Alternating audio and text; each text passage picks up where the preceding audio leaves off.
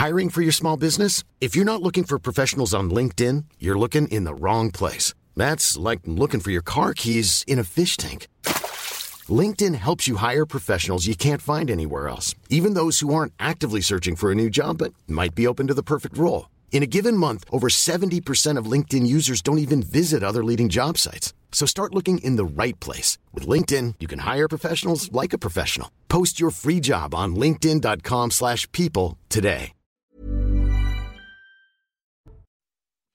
Bientôt, bientôt 17h sur CNews. Merci encore de votre euh, fidélité. Je suis très heureux de vous retrouver pour ce nouveau numéro de, de Punchline. On est avec ce soir Charlotte Dornelas, comme tous les dimanches. Bonsoir, ma chère Charlotte. Oui, je vous ai fait un peu le suspense, vous avez vu, mais Charlotte est bien là.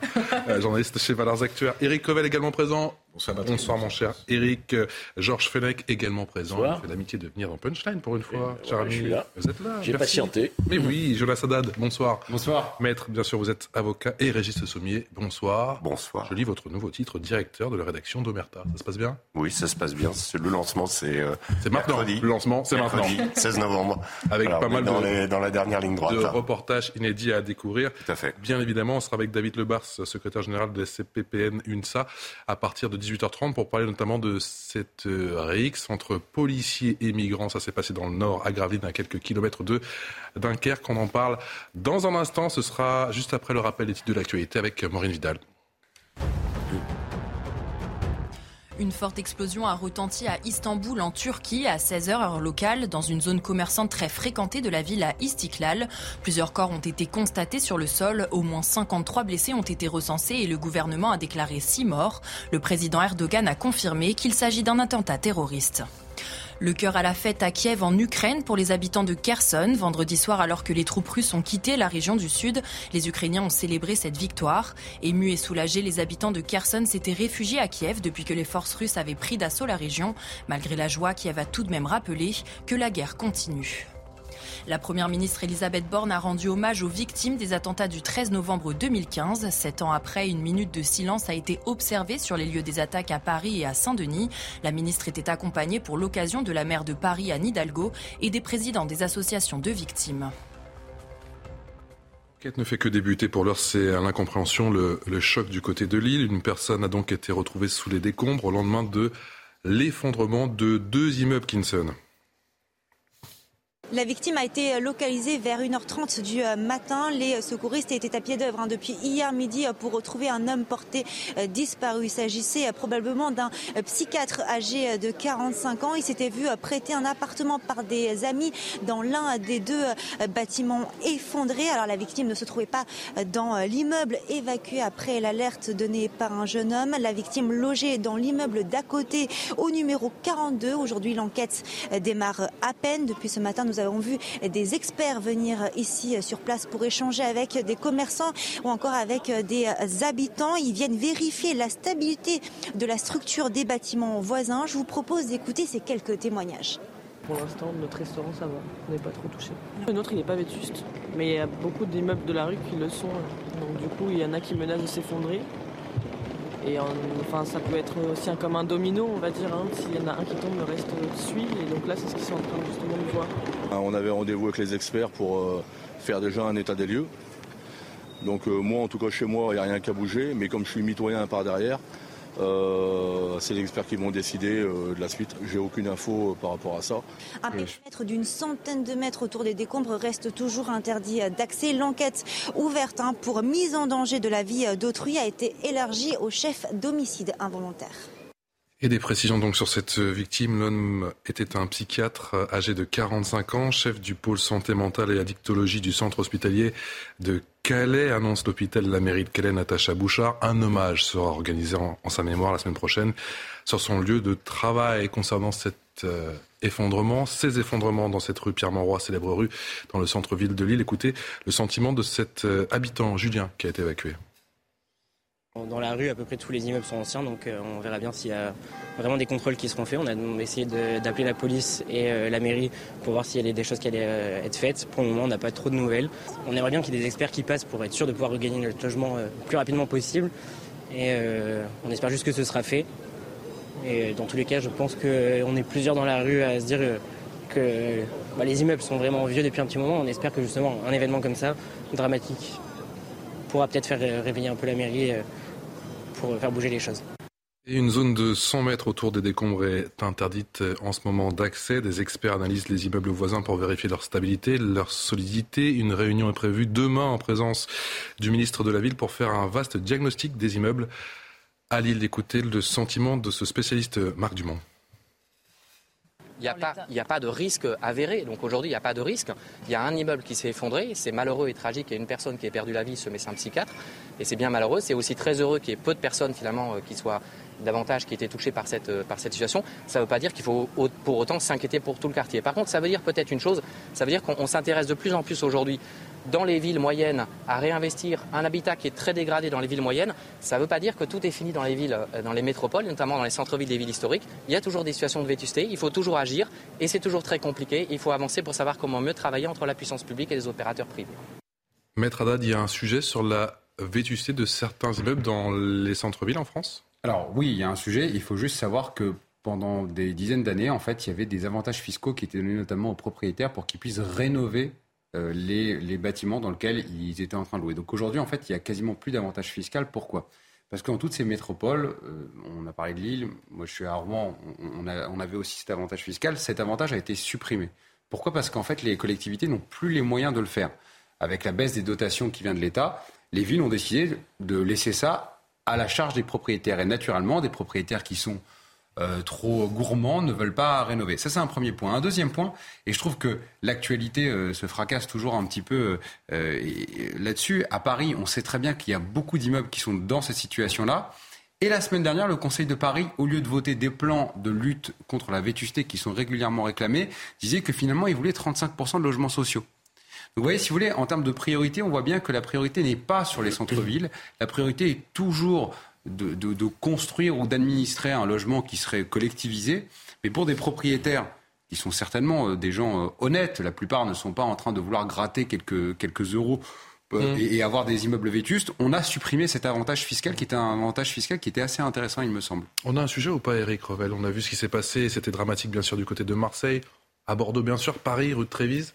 Oui, alors j'entends l'argument, j'allais dire l'analyse politique de Maître Haddad, collectivité locale euh, versus aussi État central, hein, puisqu'on sait que de plus en plus ces collectivités locales ont des charges à, assumer, à assurer qu'elles ont le moins en moins de, moyens de l'assurer. Mais je voudrais attirer l'attention sur une chose également c'est qu'on assiste notamment, alors euh, je vais parler plutôt de Paris, euh, à ce que j'appelle des démembrements, remembrements. Je m'explique, dans des anciens immeubles, euh, parfois, euh, des gens, euh, et ils ont tout à fait le droit, achètent un studio, deux studios, trois studios, et en fait, ne, en font un seul appartement. Alors, c'est très bien, ça fait de la surface, mais euh, au passage, vous mettez parfois euh, en l'air, euh, avec l'accord de la copropriété ou pas d'ailleurs, des, des, murs de soutènement, des, des, murs porteurs, comme on dit, et tout cela peut fragiliser. Pas obligé d'avoir l'accord de la copropriété. Il faut, il faut l'avoir, mais oui, il faut l'avoir, il faut l'avoir. Mais vous savez, maintenant, vous avez des, vous avez des possibilités avec des poutres métalliques qui euh, qui solidifie euh, le plafond au détriment des murs porteurs que vous avez coupés. Alors je ne dis pas du tout que c'est la situation Lille, je n'en sais rien.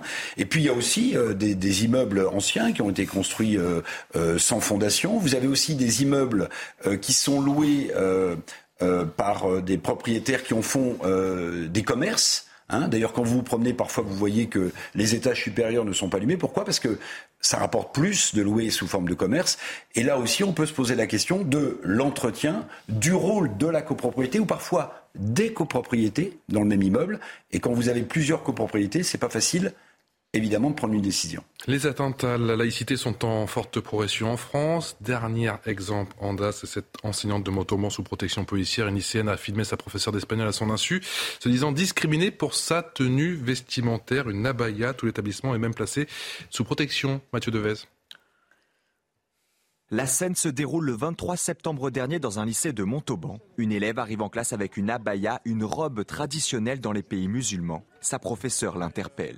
La prof, elle a dit euh, Mais qu'est-ce que c'est que cette robe de chambre? En faisant allusion à ma abaya Qu'on était moche dans ses tenues. Mais elle répétait sans cesse que c'était une tenue islamiste. Je connais les lois et les valeurs de ce pays, je les ai toujours respectées. Et euh, je, lui ai bien expliqué pardon, que c'est ce que je faisais. En fait, je respectais toujours les, lois en fait, en mettant cette abaya. Elle a dit bien évidemment euh, parce que la France n'a pas les couilles de dire que c'est une tenue islamiste. Elle a dit ça mot pour mot. L'échange est filmé par la jeune fille à l'insu de l'enseignante. Puis diffusée sur les réseaux sociaux. Depuis, les forces de l'ordre patrouillent régulièrement aux abords de l'établissement. L'incident est loin d'étonner une autre enseignante du même lycée. Elle signale depuis des années des faits similaires. L'attentat avec Mohamed Merah, nous avons euh, eu des tags Je suis Mera au sein de, l'établissement. Dans des prestations orales, euh, nous avons vu euh, l'émergence d'un discours victimaire et ça permet justement de, poser le d'un discours identitaire qui aujourd'hui est parfaitement décomplexé et parfaitement assumé. Notre hiérarchie a conscience de, de ce qui se passe mais ne mesure pas euh, l'impact que cela a à avoir, puisque nous autres enseignants, nous sommes en première ligne, nous, avons ça à gérer euh, au sein de nos classes, sur nos bancs, et cette idéologie islamiste intégriste euh, terroriste est en train de ramper, de s'installer, de s'ancrer durablement, méthodiquement au sein de l'école républicaine. Selon cette professeure, la situation est grave et loin d'être propre à son établissement. Écoutez le sentiment de Sandrine Rousseau, qui était l'invitée de nos confrères de France Info. Ce qui m'inquiète, c'est euh, l'espèce de, cercle vicieux dans lequel nous sommes en France, qui est que à trop euh, stigmatiser euh, une partie de la population, je le dis comme ça, et notamment la population musulmane. Euh, on le voit par exemple chez les républicains où il y a des débats pour savoir si même dans l'espace public on a le droit de porter euh, de porter un voile, ou pas, alors que toute autre religion a évidemment le droit de se vêtir comme on veut. enfin, on a le droit de se vêtir comme on veut dans l'espace public. Donc cette stigmatisation conduit à une forme de de, de revendication en face. Et c'est exactement ce qu'il faut éviter en réalité. Mais est-ce que le voile... que dès lors que la religion est une revendication, ça n'est pas bon. Charlotte Dornelas se lycée sous protection parce que les musulmans sont stigmatisés, à en croire. C'est incroyable en fait, c'est systématiquement le, retournement euh, en permanence. Là, ce qu'on a, il y a, y a, une question qui se pose de la pénétration, on va dire, culturelle euh, euh, de l'islam dans la sphère publique, qui provoque beaucoup de débats, et ce qu'essaye ce d'évoquer Sandrine Rousseau? On pourrait simplement lui rétorquer que porter un voile dans l'espace public, c'est peut-être aussi s'auto-stigmatiser, c'est-à-dire s'auto-différencier par rapport aux autres et donc revendiquer une appartenance euh, euh, qui pourrait être tue, euh, en l'occurrence, vis-à-vis des autres. passons sur ce sujet-là. Après, elle, elle réagit là, en l'occurrence, à ce qui se passe dans les écoles. Or, elle a raison, il y a un cercle vicieux qui s'est installé depuis quelques mois. C'est pas du tout celui qu'elle dénonce, c'est pas une réponse à la stigmatisation de manière générale dans le pays c'est simplement une offensive extrêmement claire et qui a des, euh, qui a des réponses dans les lycées on aurait pu se dire par offensive. Vous vous souvenez, il y a quelques mois, on avait vu cette offensive là pour le coup islamiste très claire sur les réseaux sociaux de personnes qui faisaient des vidéos en s'adressant aux lycéens euh, musulmans et en leur disant euh, vous vous avez qu'à vous habiller comme ça, vous arrivez comme ça, voilà comment répondre à, éventuellement à votre prof ou à votre pion islamophobe, je les cite, voilà comment contourner la loi en clair et c'était extrêmement précis et extrêmement cadré comme vidéo. Et il se trouve qu'il y a eu des réponses. Il y a des lycéens qui ont accroché à la chose. Alors, parmi ces lycéens, je pense qu'on peut voir deux choses. Il y a un, les parents qui sont derrière et qui, eux, peut-être communuent à cette offensive, ce qui est extrêmement inquiétant. Et après, chez les lycéens, il y a évidemment l'âge des lycéens qui se disent, ah bah tiens, si on peut, euh, euh, puisqu'on a créé un sujet avec ça, euh, si on peut se rebeller encore plus et montrer notre différence de, de rebelles adolescents, et ce qui se couple peut-être avec des revendications de leurs parents, enfin, tout ça a créé en effet un cercle extrêmement vicieux. Écoutez la ligne de défense de l'avocate de cette lycéenne, écoutez. Nous avons une jeune fille qui, euh, justement, euh, n'a posé absolument aucune difficulté, une jeune fille parfaitement intégrée. Et euh, la seule problématique repose sur le port de la baya. Est-ce qu'on doit considérer en l'état qu'elle constitue une tenue vestimentaire religieuse? Sauf que nous n'avons aucune jurisprudence à ce stade qui permet véritablement de reconnaître que la baya est une tenue vestimentaire religieuse. Régis Le Sommier, cette avocate a-t-elle raison? Alors cette avocate, elle est évidemment, elle, elle va pas, euh, elle, comme c'est l'avocate de, de la lycéenne, donc évidemment, elle va trouver des arguments, en effet, juridiquement, il n'y a aucun texte, mais en, effet, mais en réalité, on sait très bien, on a eu ce débat sur le voile à l'école, il y a quoi? Il y a 20 ans euh, déjà. Euh, 89. les, les, comment, 30 ans même. Créé 89. Donc, euh, les, les, le cadre a été posé, la loi a été posée. Euh, là, aujourd'hui, comme disait Charlotte, il y a euh, une, une, véritable offensive. Alors, je ne pense pas que tous les lycéens, et peut-être probablement cette, cette lycéenne, ne l'est peut-être pas. On n'est pas dans l'islam politique nécessairement nécessairement chez tous. Ils n'ont pas forcément la conscience de ce que ça peut représenter, ni la conscience peut-être de transgresser. Parce que l'idée pour eux, c'est que le, on les avait vus sur des vidéos. il faut rappeler le contexte. Il y avait ces vidéos qui expliquaient vraiment comment aller à l'école, euh, rentrer dans l'école et ensuite euh, euh, comment pouvoir porter la baya quand même de façon à contourner à contourner la loi en fait. Mais c'était vu comme je trouve comme une, une sorte de, de jeu d'adolescent et le surveillant était dénoncé comme islamophobe si vous voulez, comme à une autre époque le surveillant était dénoncé comme autre chose si vous voulez. Donc je ne pense pas qu'il y ait une véritable conscience chez toutes, mais en tout état de cause il y a des gens derrière qui instrumentalisent euh, ces, ces, ces, adolescents, euh, qui vont en faire euh, finalement les ériger, et ça c'est typique des frères musulmans. Vous savez, les frères musulmans, euh, c'est pas. on va on va parler du 13 novembre où là on a l'œuvre terrible d'une idéologie d'une des idéologies radicales de l'islam qui s'appelle le wahhabisme, qui est de porter le fer en Occident. les musulmans, les frères musulmans, c'est pas pareil. Les frères musulmans, c'est petit à petit de détricoter euh, les sociétés dans lesquelles euh, ils progressent de façon à, euh, mais la, finalité est la même, hein, à faire que l'islam triomphe partout en fait. Et, et donc il y a quelque chose derrière qui n'est pas du tout innocent, et c'est pour ça que le rappel à la loi est fondamental dans ce cas-là. On ne peut pas transiger. Et moi, ce qui, et je termine là-dessus, ce qui m'inquiète le plus là-dedans, c'est la détresse des, des enseignants, c'est-à-dire le, le, fait que les, ces enseignants, hein.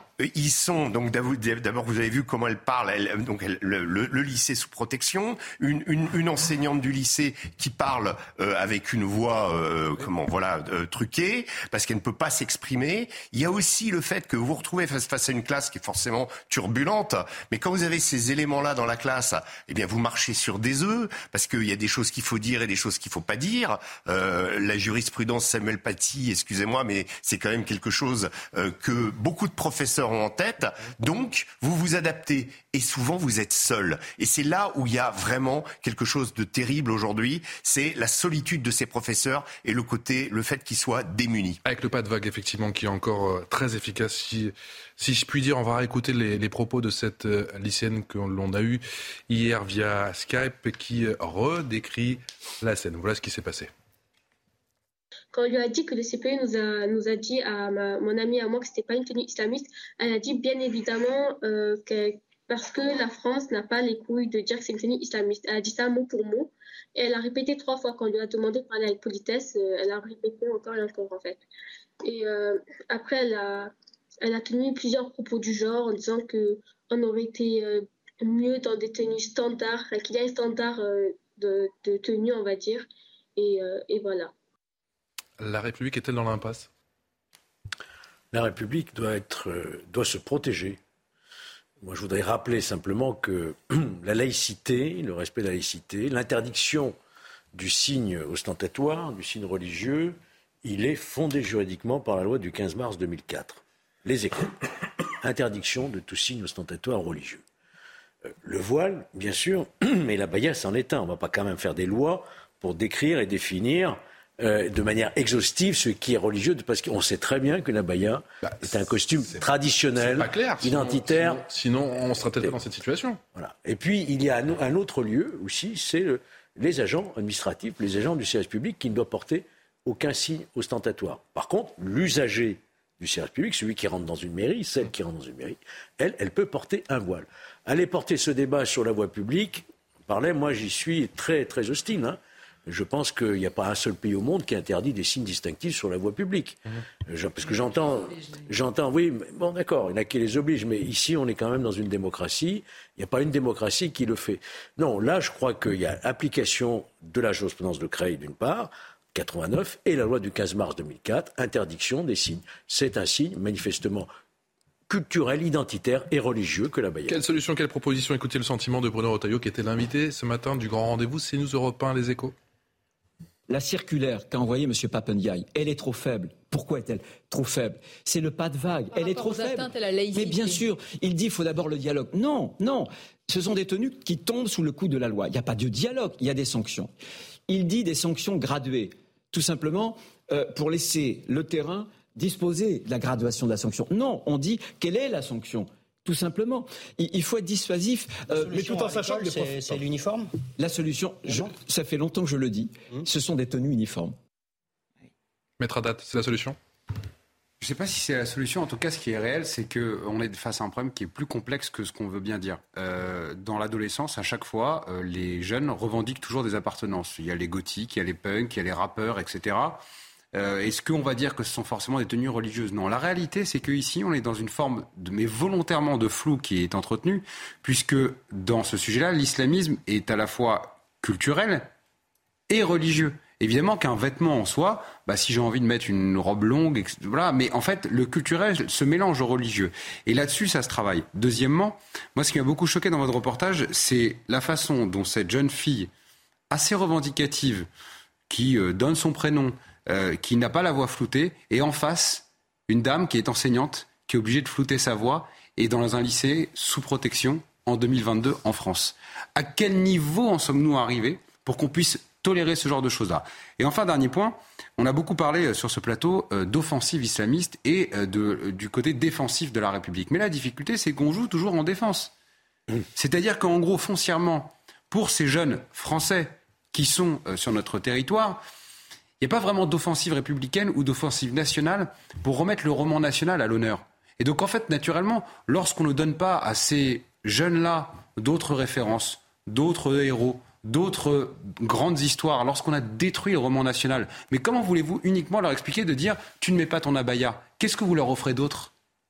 Quand vous voulez déboulonner les statues, quand vous voulez euh, détruire les édifices. Et en réalité, on peut toujours jouer en défensive, mais on ne gagnera jamais lorsqu'on joue en défense. On sera dans un match fermé, mais euh, euh, progressivement, la République reculera petit à petit. Eric Revel, on la joue défensive. Oui, Bien sûr, mais je voulais insister sur le premier point parce que c'est en fait un argument que je voulais aussi développer. C'est que quand on écoute euh, l'avocate de cette jeune fille, on comprend bien qu'elle va être le prochain euh, angle d'attaque, si je peux me permettre. Je m'explique. C'est vrai que la loi du 15 mars 2004, M. Fenech le rappelait, c'est une loi incontournable qui est écrite, pas, pas de signes religieux. ni de tenue. Ni de tenue. Mais Hmm. Là, l'angle d'attaque que je vois, c'est que, oui, mais c'est que en réalité, en fait, c'est qu'on va essayer de nous faire passer, je pense, la baya ou le camis pour des éléments vestimentaires culturels culturel. Et là, à mon avis, il y a un défaut, une fois de plus, dans la démocratie et la République française, c'est-à-dire que là où il y a un trou, eh bien, ceux qui veulent euh, nous, euh, nous déstabiliser s'engouffrent par définition. Et je crains que ce soit le cas avec la, la Baïa ou le Camis. Et puis, deuxième chose, parce qu'on affiche depuis tout à l'heure les statistiques. Euh, dont le ministre de l'Éducation nationale, M. Papendaï, attendait d'avoir les résultats avant de passer à l'action. Maintenant, il les publie mensuellement maintenant. Bien. Alors, Monsieur le ministre, il, vous avez maintenant les statistiques. Donc, il faut passer à l'action.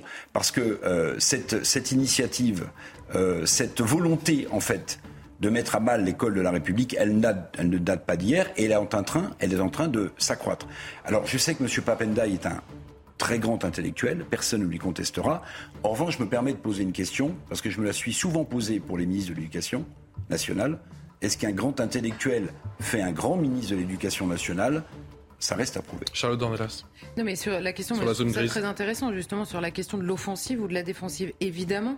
Et là où ils n'auront pas tort, c'est que l'abaya ou le camis ne sont pas des tenues religieuses. Ce sont évidemment des tenues culturelles et il est possible d'avoir une réponse sur le, terrain offensif, celui de dire en France, il y a une culture, c'est la culture française et elle se déploie. Or, à chaque fois qu'on est sur ce terrain-là, on répond par des valeurs. Mais eux sont extrêmement euh, ancrés concrètement dans la vie quotidienne, c'est-à-dire la manière de s'habiller la manière de manger, etc. Donc c'est sur ce terrain-là, évidemment, qu'il faut répondre, d'autant plus que même sur le voile, qui est beaucoup plus euh, facilement identifiable comme un signe religieux, il précise en permanence que c'est un choix. Mais qu'est-ce qu'on voit à l'école? Qu'ils euh, sont, ils sont appelés à filmer les gamines qui arrivent à l'école et qui retirent leur voile pour respecter la loi, pour leur mettre la pression, pour qu'elles gardent leur voile à l'intérieur de l'école. Donc c'est un choix jusqu'à ce qu'elles décident que, c'est, que leur choix est de le retirer. Et là, c'est plus un choix du tout. Vous restez avec nous on a des nouvelles de Gérard Collomb. Ah oui. Moi, je rigole pas. Et lui non plus rigole pas du tout. Vous allez voir qu'il euh, règle carrément ses comptes. C'est dans les colonnes du point. Il a mis du temps, mais vous allez voir qu'il est assez, il, va assez franco. À tout de suite. Toujours en direct de retour sur le plateau de Punchline. Merci encore de votre fidélité. On est toujours avec Eric Revel, Georges Fenech, Charlotte Dornelas, Jonas Haddad et Régis Le Sommier. Dans un instant, on parlera de l'Ocean Viking, effectivement, et cette bisbille entre la France et l'Italie, le sort de ces 44 mineurs isolés. On parlera également du coup de gueule et de la mise euh, au point d'un certain Gérard Collomb avec le gouvernement, les raisons de son départ. C'est juste après l'essentiel de l'actu avec Maureen Vidal. Une forte explosion a retenti à Istanbul en Turquie cet après-midi dans une zone commerçante très fréquentée de la ville à Istiklal. Plusieurs corps ont été constatés sur le sol. Le président Erdogan a annoncé au moins 6 morts et 53 blessés et confirme qu'il s'agit d'un attentat terroriste. Retour des mathématiques obligatoires pour les lycéens dès la rentrée 2023. Cette obligation s'applique dès la première pour tous les lycéens de la filière générale. Cette mesure annoncée par le ministère de l'Éducation nationale vient renverser l'une des mesures les plus controversées de la réforme Blanquer qui avait rendu la matière scientifique optionnelle. En cette 15e journée de Ligue 1, le PSG écrase Auxerre 5-0 pour son dernier match avant la Coupe du Monde 2022. Le PSG était armé de ses trois stars, Mbappé, Neymar et Messi. Un match parfaitement maîtrisé pour le champion de France qui reprend ses distances avec Lens.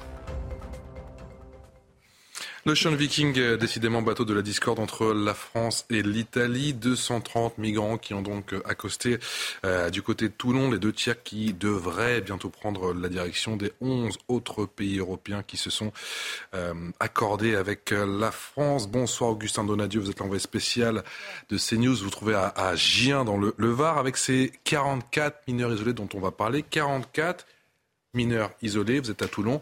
Quelle prise en charge?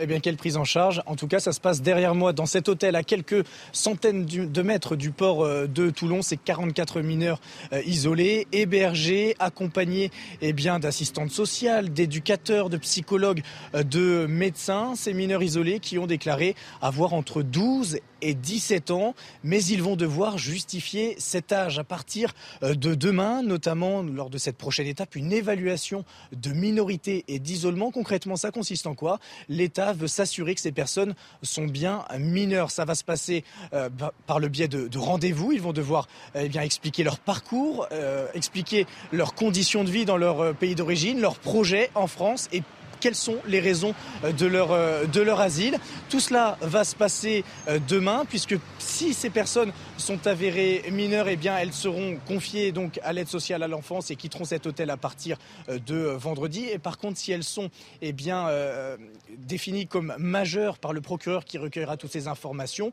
eh bien, des examens complémentaires seront poussés et ils pourraient rejoindre les adultes qui, eux, sont toujours dans la presqu'île de Gien. Tout à l'heure, nous avons, pu, nous avons pu avec Charles Baget derrière la caméra, bien, nous entretenir quelques secondes avec ces, euh, ces, migrants, ces mineurs isolés qui étaient en train de manger juste derrière nous sur la terrasse. Ils étaient plutôt surpris euh, de nous voir. Ils avaient l'air plutôt calmes, plutôt détendus. Certains euh, fumaient des cigarettes et les encadrants nous ont dit qu'ils étaient très respectueux des lieux, très respectueux du personnel qui les accompagnait ici à Toulon. Mais cela n'a pas pu durer puisqu'évidemment les mineurs n'étaient pas très bavards puisqu'ils ne parlent pour la plupart pas la langue française, ils parlent l'anglais ou l'arabe ou quelques dialectes euh, peu communs.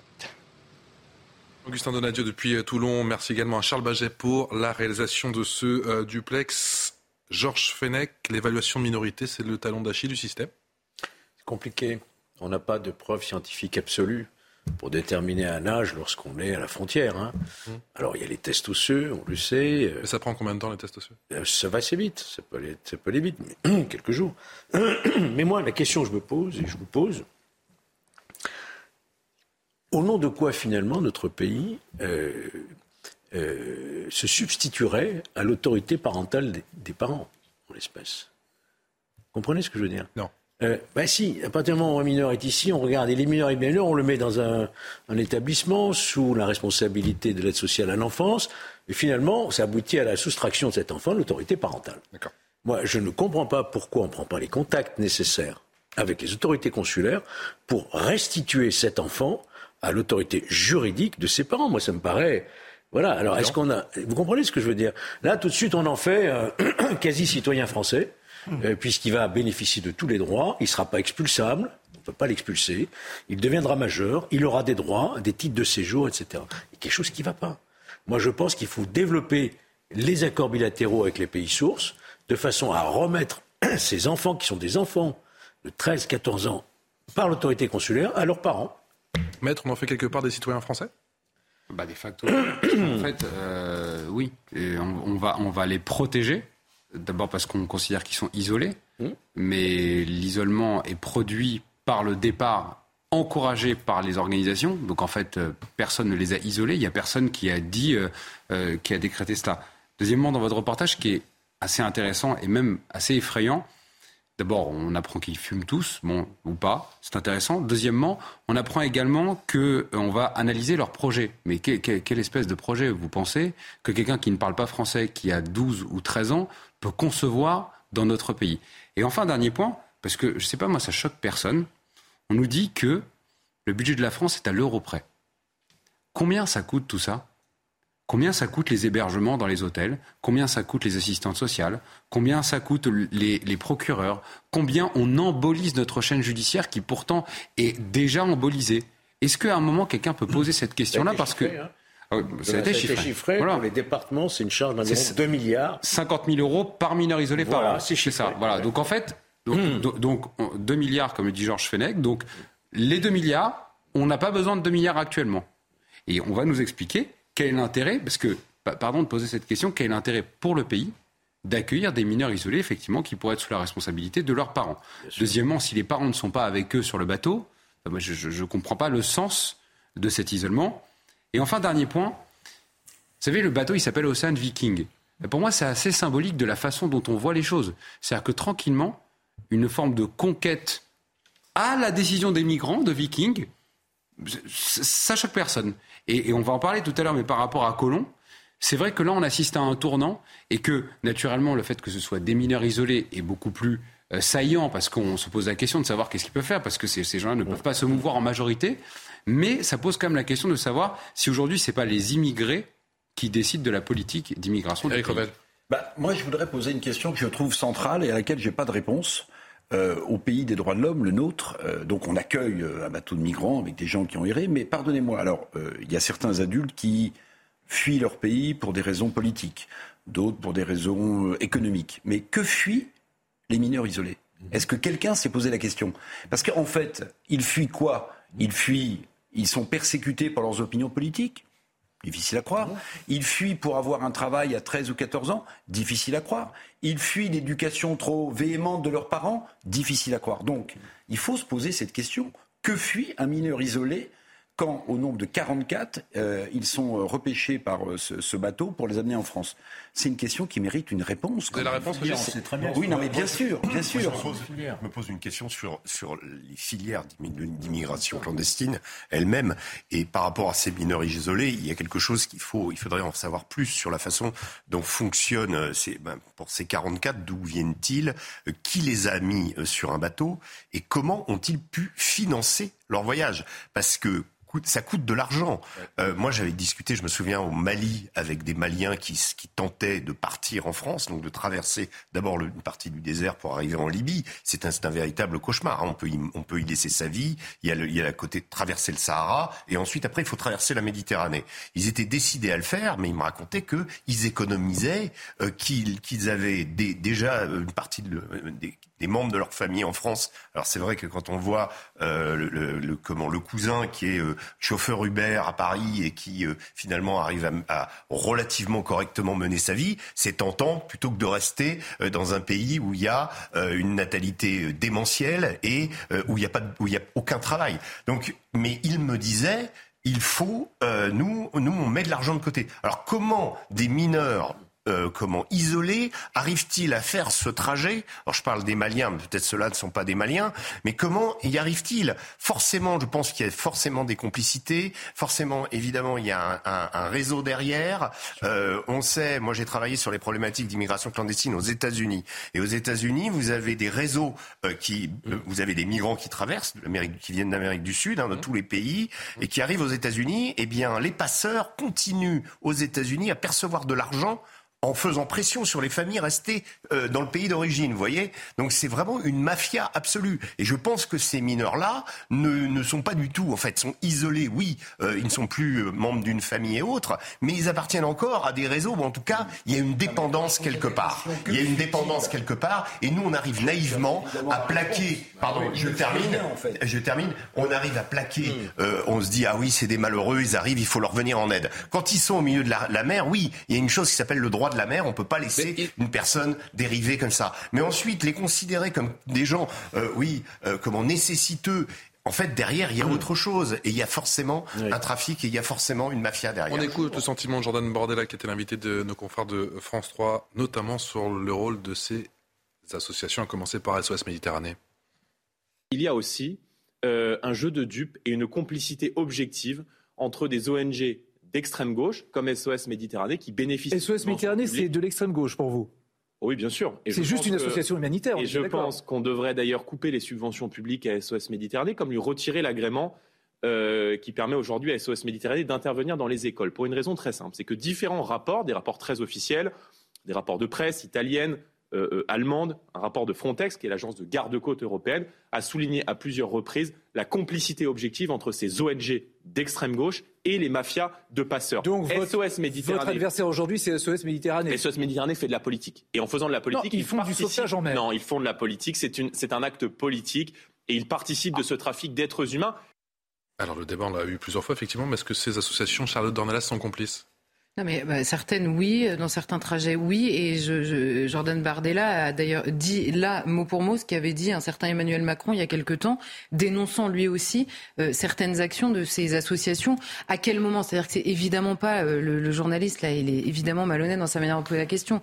Personne ne leur reproche, en l'occurrence, le secours en mer. C'est évidemment pas euh, ce qui est reproché. Ce qui est reproché, c'est où se fait ce secours, c'est d'aller déclencher les balises quasiment en, en accord. Euh, enfin, pour que les passeurs puissent récupérer leur moteur. Il faut quand même voir comment ça se passe sur la mer. Les gars, ils viennent, ils laissent dériver le bateau en reprenant le moteur pour pouvoir renvoyer un autre bateau derrière, et ils laissent dériver parce qu'ils ont repéré sur les sur les GPS que euh, les bateaux des associations étaient assez peu loin. Bateaux qui pénètrent dans les eaux territoriales libyennes, hein, selon le droit de la mer, elles n'ont pas le droit de le faire.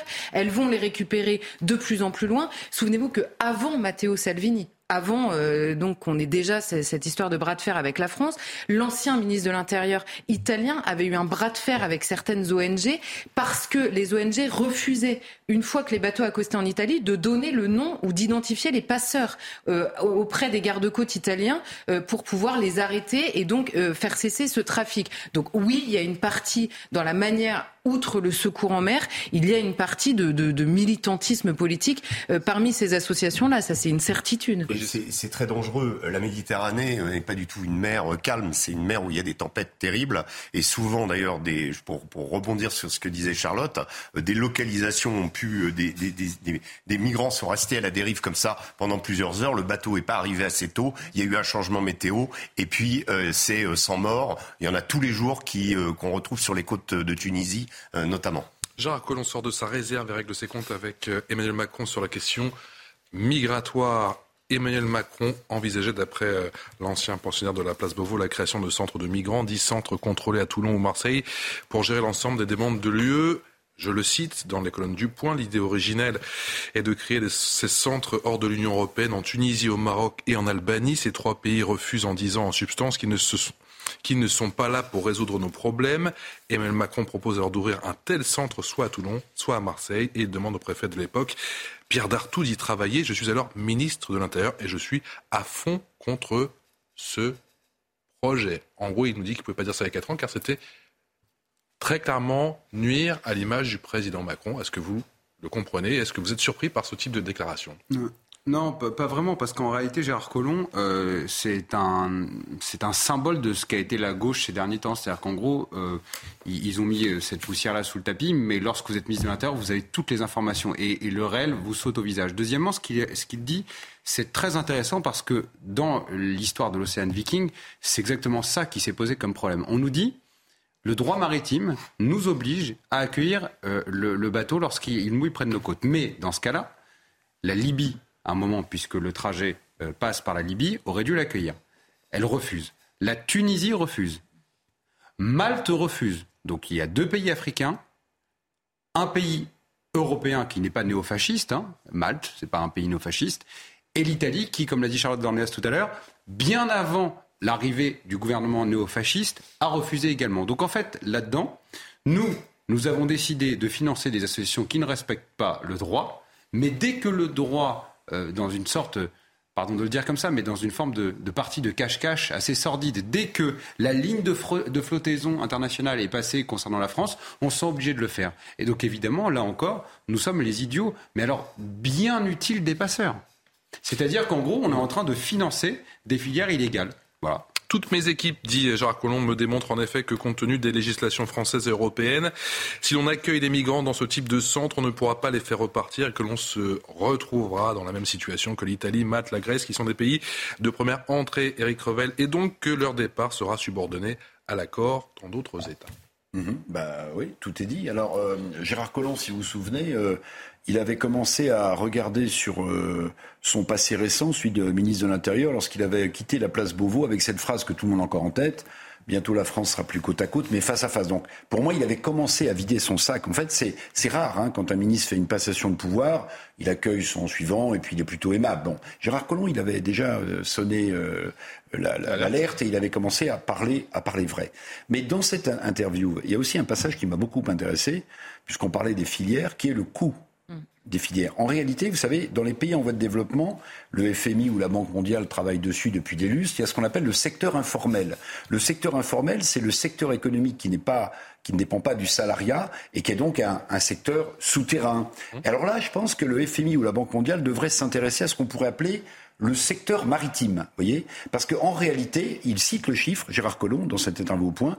Alors, le chiffre est vaste et la fourchette est vaste, mais elle veut dire ce qu'elle veut dire. Il estime ces sources doivent être vérifiées, entre 7 milliards et 30 milliards d'euros le secteur des filières de passeurs qui jouent avec la vie de ces gens et qui donc euh, travaillent pour un secteur extrêmement rentable. Donc peut-être, vous voyez, que les organisations de Bretton Woods qui sont euh, regardent au dollar près, au DTS près, comment elles, elles dépensent leur, euh, leur argent au FMI ou à la Banque mondiale, devraient s'intéresser à ce secteur des, filières de passeurs, parce qu'en réalité, c'est devenu un vrai secteur économique, qui répond, comme tous les secteurs économiques, à un truc que tout le monde connaît, qui est l'offre et la demande. Si vous avez une offre, si vous avez des pays qui accueillent quoi qu'il arrive, eh bien, vous aurez une demande qui va croissante, et le secteur enregistre du chiffre d'affaires, pardon, parce qu'on parle aussi d'hommes, mmh. et donc des profits. Et donc des profits, je rappelle ce chiffre, entre 7 et 30 milliards d'euros, dit Gérard Collomb dans cette interview. Gérard Collomb, est-ce qu'il lâche une petite bombe ou pas du tout? Bah, Écoutez, moi, je, tombe des nues, hein, vraiment. Euh, je ne comprends pas. Qu'est-ce qui a pris Gérard Collomb de faire cette révélation plusieurs années plus tard? Je ne comptais pas le faire, dit-il. Si j'avais dit cela à l'époque, j'aurais gravement nu à Emmanuel Macron si je m'étais exprimé avant la présidentielle. Mon intervention aurait pu inverser le résultat de cette élection et Marine Le Pen être élue. C'est pourquoi je me suis tu. Que cherche-t-il aujourd'hui? Parce que le mal est fait. Là, le mal est fait. Euh, si vous voulez desservir euh, Macron et favoriser euh, Marine Le Pen aujourd'hui, le oui, il y aura ah des élections plus tard. Il a été réélu, c'est ce qu'il dit. Donc franchement, en plus, il y a un côté un peu, un peu violation de discussion gouvernementale entre un chef de l'État, son ministre Ça me gêne un petit peu aux entournures, hein, cette affaire. Mais je crois surtout que ça appelle une réponse de l'Élysée, ça. Hein. Je vois pas comment. Euh, je pense que le premier journaliste qui aura l'occasion de tendre un micro à Emmanuel Macron lui posera la question est-ce que vous aviez l'intention d'ouvrir une espèce de Euh, de, centres d'accueil, hein, de ports d'accueil. À Toulon ou Marseille, pour gérer l'ensemble des demandes de l'Union européenne. Voilà. Et je voudrais simplement ajouter, si vous permettez, Patrick, pour moi, toute cette affaire, c'est un dévoiement du droit maritime.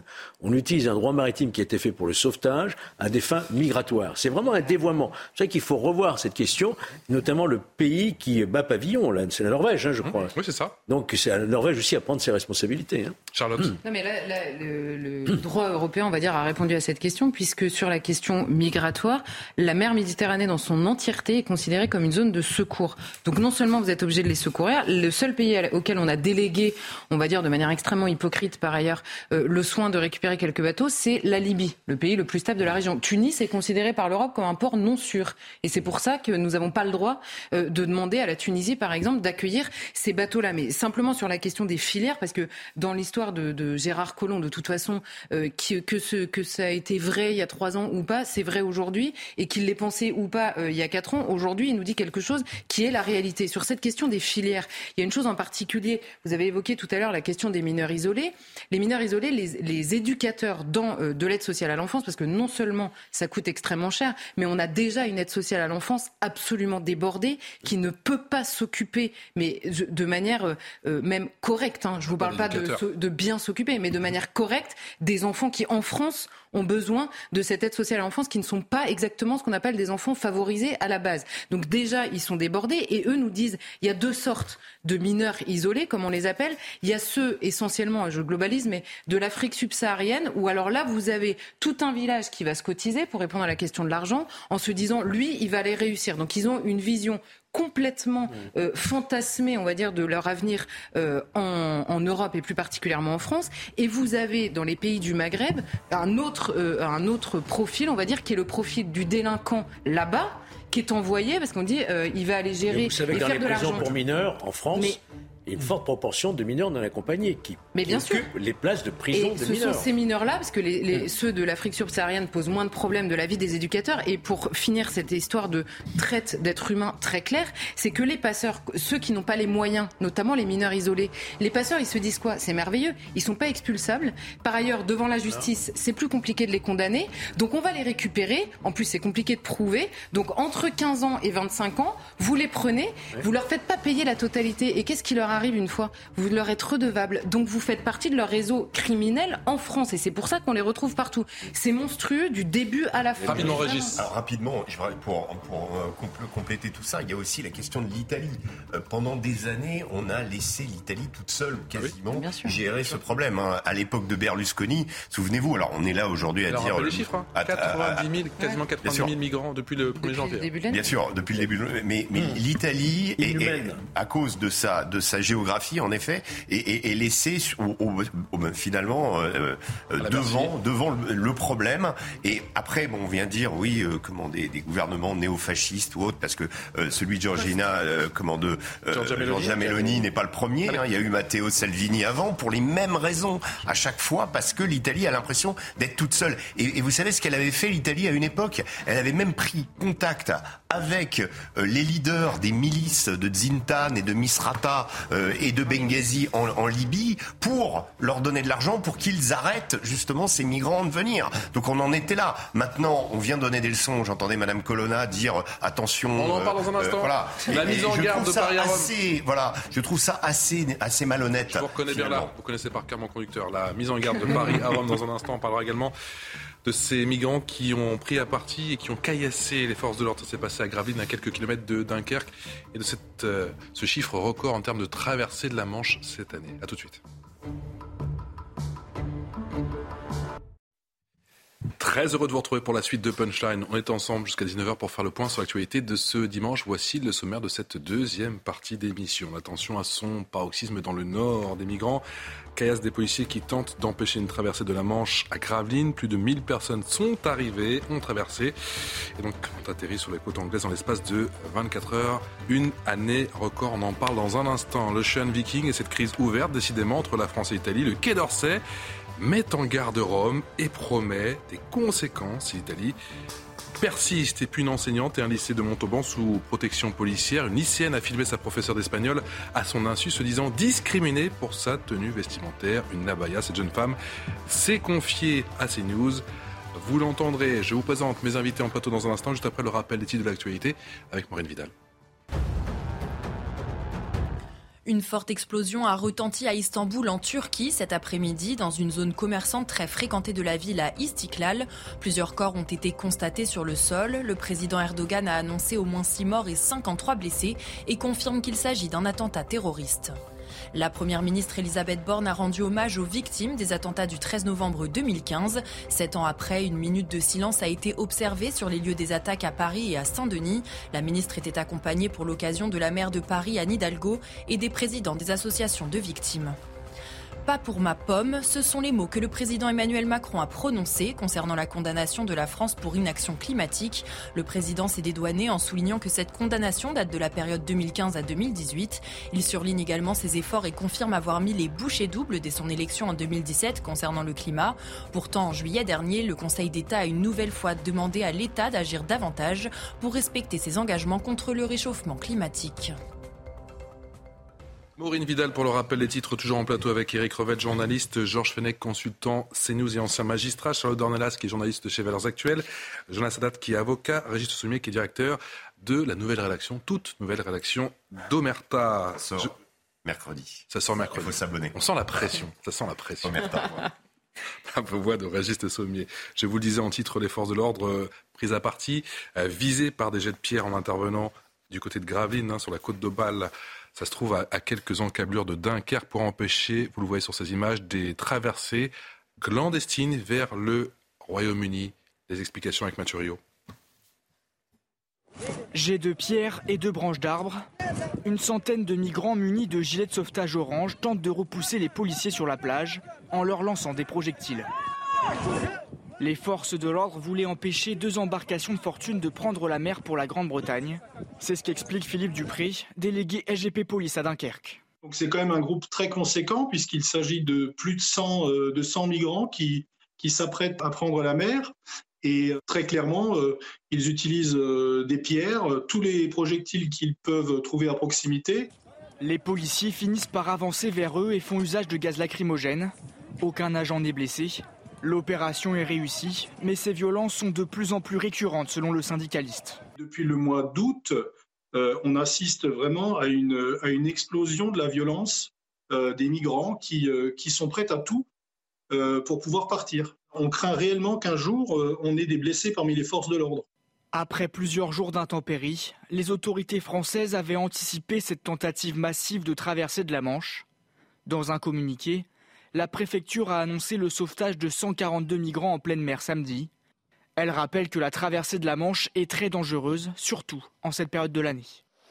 Georges Fenech, dans le Nord, la situation devient-elle hors de contrôle?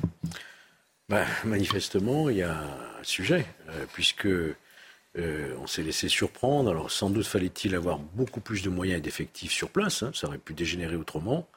Mais euh, on va continuer à assister à ce genre de, manifestations, de, migrants prêts à tout, comme on vient de nous le dire, hein, c'est-à-dire prêts à mourir pour traverser, traverser la Manche. Peut-être faut-il revoir à nouveau, mais enfin la France a quand même les moyens, euh, avec l'aide de, des Britanniques, hein, depuis les, les, accords du Touquet, on s'en souvient, pour lutter justement et protéger ce qu'est cette frontière finalement britannique. Eric Revel, plus de 40 000 migrants ont déjà tenté la traversée de la Manche en, 2022. Chiffre donné, année record, en l'espace de 24 heures. Je crois, que, je crois que la Grande-Bretagne a accueilli 40 000 migrants qui venaient de la mer. Hein. C'est mhm. pas qu'on les a repoussés, c'est 40 000. Alors, Georges Fenech a raison, il y a le fameux traité du Touquet. Je rappelle quand même que la, le, gouvernement britannique euh, paye rubis sur l'ongle le fait que la France, au terme de ce traité du Touquet, protège euh, finalement en empêchant les migrants de prendre la mer au risque de leur vie euh, pour aller en Angleterre. Je crois d'ailleurs que euh, sous Boris Johnson, euh, ils avaient un petit retard de paiement et on peut les comprendre parce que euh, hmm. les gens risquent leur vie, mais surtout on a, on a, beaucoup de difficultés et on le voit avec ce nouvel événement à, à, empêcher des migrants de prendre des bateaux pour aller en Grande-Bretagne. Donc c'est un sujet énorme et puisqu'on parlait tout à l'heure de euh, de cette aventure à Porte de la Chapelle, euh, où nous avons été avec CNews et, et Jean-Marc Morandini euh, au contact de ces 400 jeunes Afghans pratiquement. Hein, il y a pratiquement que des, que des Afghans. la plupart des gens nous expliquent qu'en fait, ils vont pas forcément rester en France, mais qu'ils veulent partir en Grande-Bretagne. Ils veulent partir en Grande-Bretagne. Et ce qui m'a frappé aussi, parce que c'est un mot qui revenait, vous voyez, et ça, c'est, ça fait partie du lexique que vendent les filières, c'est qu'eux, euh, ils ne revenaient pas de se retrouver dans les mm. conditions dans lesquelles insalubres, indignes, euh, ils sont euh, boulevard de la Chapelle, parce qu'on leur avait expliqué que la France était un Eldorado, que la France c'était un Eldorado. Vous voyez, on vous vend très cher un rêve qui n'est pas celui-ci. ils partent en Grande-Bretagne au risque de leur vie et nous, nous avons des difficultés à respecter ce traité du Touquet. En l'espace de 24 heures, Charlotte Dornelas, plus de 1000 personnes ont atteint les, côtes britanniques. Est-ce à dire que ce type de séquence va se reproduire, que la récurrence va être euh, de plus en plus euh, euh. importante? Oui, bah, oui par la force des choses, c'est-à-dire que de toute façon, il y a de plus en plus de monde qui arrive et il y en a en effet, on parlait, c'est directement lié au sujet précédent, hein, il y a de plus en plus de gens qui rejoignent les côtes européennes et parmi eux, il y a un nombre important de gens qui veulent rejoindre la Grande-Bretagne. Alors en effet, il y a la question du Touquet, en effet, il y, a, toutes ces questions qui se posent, mais là, on revient à l'interview de, notre cher ancien ministre de l'Intérieur, qui nous expliquait là encore une fois que dans les filières, en effet, au-delà du récit euh, euh, pré, euh, enfin complètement fascinant, on va dire, qu'ils font de l'Europe euh, à ces euh, pauvres gens. Euh, il y a également l'organisation, on va dire, une fois qu'ils ont atteint le sud de l'Europe, l'organisation pour rejoindre Calais, pour aller rejoindre la Grande-Bretagne. Tout ça encore à grand renfort de, de, de paiements échangés. Et donc, ils continuent à se faire de l'argent sur le dos de ces personnes qui finissent par attaquer nos forces de l'ordre. Du début à la fin, moi j'entends depuis dix jours des leçons de morale de gens qui nous expliquent que c'est formidable et qu'il faut continuer comme ça et que c'est notre honneur d'accueillir accueillir comme ça. Moi, je ne sais pas si l'honneur, c'est d'accueillir des gens sous des tontes, sous des ponts, euh, qui finissent par euh, agresser des policiers parce qu'ils veulent passer en fait en Grande-Bretagne. Je, pense qu'on a raté un truc. Bonsoir David Lebars, merci de nous avoir rejoints, merci d'avoir accepté notre invitation, commissaire de, de, police. Qu'est-ce qui vous inquiète euh, le plus, monsieur le commissaire, la, récurrence de ces faits ou, ou, la violence? Les deux, malheureusement, c'est la misère qui fait que, quoi qu'il arrive, ces gens-là veulent passer de l'autre côté parce que ces gens-là veulent traverser la Manche, quelles que soient les conditions.